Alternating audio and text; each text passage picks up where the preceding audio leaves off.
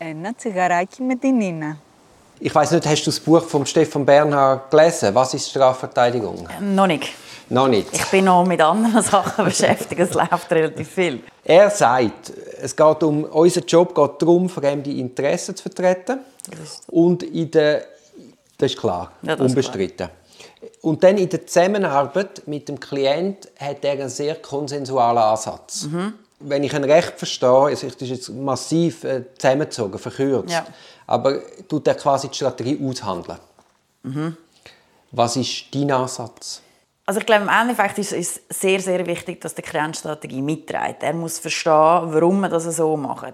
Es ist einfach nicht ganz einfach. Also es- es- ich war auch schon in der Situation, gewesen, wo ich fast schon habe dem Klienten müssen, äh, meine Sicht ein bisschen aufzwängen um das mal so also am Anfang des Gesprächs so, schauen Sie, wenn wir es so machen, dann passiert das und das und das und das. Und dann ist immer wieder gekommen, aber, aber, aber. Und am Schluss war wirklich, gewesen, ah ja, es gibt eigentlich nur eine Strategie, die. Aber es ist nicht so einfach. Man hat un, un, ähm, Faktoren, die reinspielen, die man selber nicht weiß, die nur der Klient weiß. Also es sind so viele Faktoren, die mit reinspielen. Man muss darauf vertrauen, dass irgendwie das Gefühl, das man hat, irgendwie mal, das ist die richtige Strategie, dass man versucht, die dem Klienten näher zu bringen und am Schluss, aber am Schluss muss er dahinter stehen. Also meine Frage am Schluss ist immer noch, wissen Sie, warum man das jetzt so macht? Verstehen Sie das? Ist, also macht es Sinn für Sie? Haben Sie auch das Gefühl, es ist die einzige oder die beste Strategie? Und wenn ich dann merke, uh, dann, dann müssen wir es nochmal anschauen. Man muss auch ein bisschen unterscheiden, wo im Verfahren sind wir. Ja. Also am Anfang von einem Verfahren bin ich relativ streng mit den Klienten und gebe es klar vor.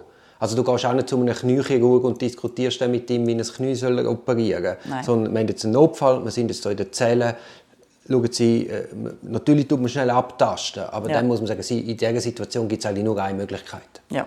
Das, äh, nein, also das ist natürlich, je, nach Situation haben wir gar nicht die Möglichkeit, um da alle Varianten äh, abzuklären. Man, wenn man in, eben, in einer Abstandszelle ja, ist, man ist unter, Schock, hat das intellektuelle Niveau vielleicht nicht, äh, man hat noch einen Dolmetscher. Und man hat gar keine Zeit. Man hat Man keine hat keine Zeit. Es ist dann, und dann kann ich ja nicht, wie man sonst im klassischen Erstgespräch sagen, Sie, jetzt haben Sie den und den Vorwurf, haben Sie eine Ahnung, um was es geht? Weil meistens wissen wir ja nichts und der Klient weiß auch nicht, um was es geht. Und dann kann ich nicht sämtliche Eventualitäten, wo es jetzt könnten sein, wo es vielleicht Sinn macht zum Reden oder nicht reden, äh, genau können abklären. Dann ist also auch ich bin da relativ streng und sage, schauen Sie, wir können nur verlieren. Wenn wir jetzt reden und Sie erzählen irgendetwas und es geht gar nicht um das, haben wir noch das Problem mit dem und das andere haben wir auch noch. Also das ist nicht möglich. Also ja, nein, da bin ich schon auch sehr Ja, streng. und es gibt aber auch Konstellationen, nicht, dass wir jetzt sagen, wir propagieren nur Aussageverweigerung. Nein. Weil die Anwälte hast du eben auch. Einfach per se die Aussage verweigern. Aber es gibt durchaus Konstellationen, wo man eben durchaus auch sollte aussagen Ja. Aber es geht jetzt nicht um das, sondern wirklich, dass man wie merkt, in einem Lauf von einem Verfahren, das ist ja eine rollende Planung, da muss man immer wieder auch neu evaluieren, was Ja. ist das Gescheitste, wie läuft die Strategie, wie ist auch das Vertrauensverhältnis zum Ja. Klient, was kann der Klient überhaupt umsetzen. Das Genau. sind alles so Eventualitäten, die man muss einbeziehen muss. Das ist so. Das verändert sich auch. Das verändert sich laufend. Es kann sein, dass man in der ersten von an 9 sagt, nachher merkt, oh, jetzt müssen wir reden und das auch gerade macht. Ich glaube, das ist wieder, es kommt wieder zurück aufs Ver- Vertrauensverhältnis. Wenn der Klient merkt, mal mein Verteidiger oder meine Verteidigerin steht voll hinter mir, dann, dann machen sie auch das und dann sind sie auch sehr offen für, für die Empfehlung, die wir abgeben und tragen sie dann auch voll mit. Also meine Erfahrung ist, dass wenn ich äh, einem Klienten sage, schauen Sie, das kann passieren, das wollen wir nicht, dann tragen die das super mit.